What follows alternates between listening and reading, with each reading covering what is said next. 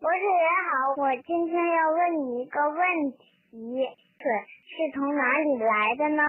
水是从哪里出来的？地球上的水是从哪里来的呢？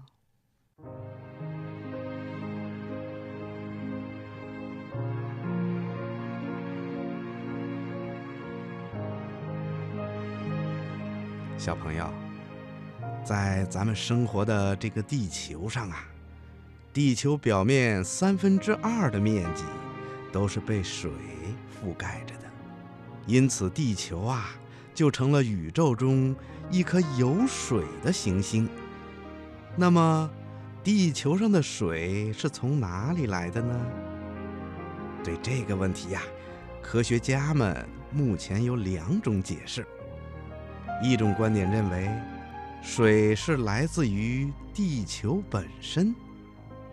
地球从原始星云凝聚成行星的时候啊，地球内部释放出大量的氢气和氧气，加上太阳发出的粒子流，也给地球带来了氢气和氧气。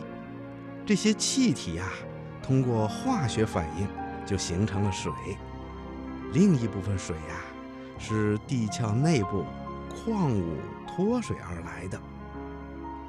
还有一种观点认为，水是来自于地球的外部，是地球形成的时候从宇宙空间捕获来的。当含有水分的陨石凝聚形成地球的时候，水呀就被封存在。地球内部物质的结构中了。后来呀，由于地球温度升高了，自转速度加快了，在地球自转离心力的作用下，这些比较轻而且非常活跃的水分子啊，就被挤出了地球表面，呈现出水汽的状态。再经过冷凝啊，就形成了降水。落到了地球表面上，从而就形成了地表水。那么，到底地球上的水是从哪里来的呢？这两种说法到底哪个是对的呢？嗯，这还要等待科学家们进一步的探索才能确定。小朋友，要是你对这个问题也非常的感兴趣。那你也可以做进一步的研究，说不定啊，这个科学问题的答案就是由你研究出来的呢。小朋友，你有信心吗？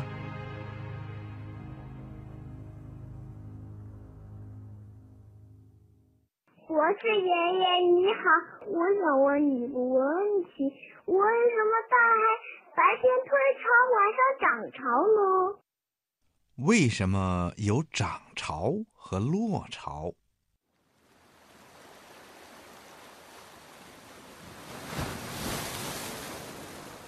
小朋友，住在海边的人呐，看惯了海水的上涨和下落，日久天长啊，就掌握了大海的规律。人们就把这种自然现象叫做潮汐。潮汐有高潮和低潮。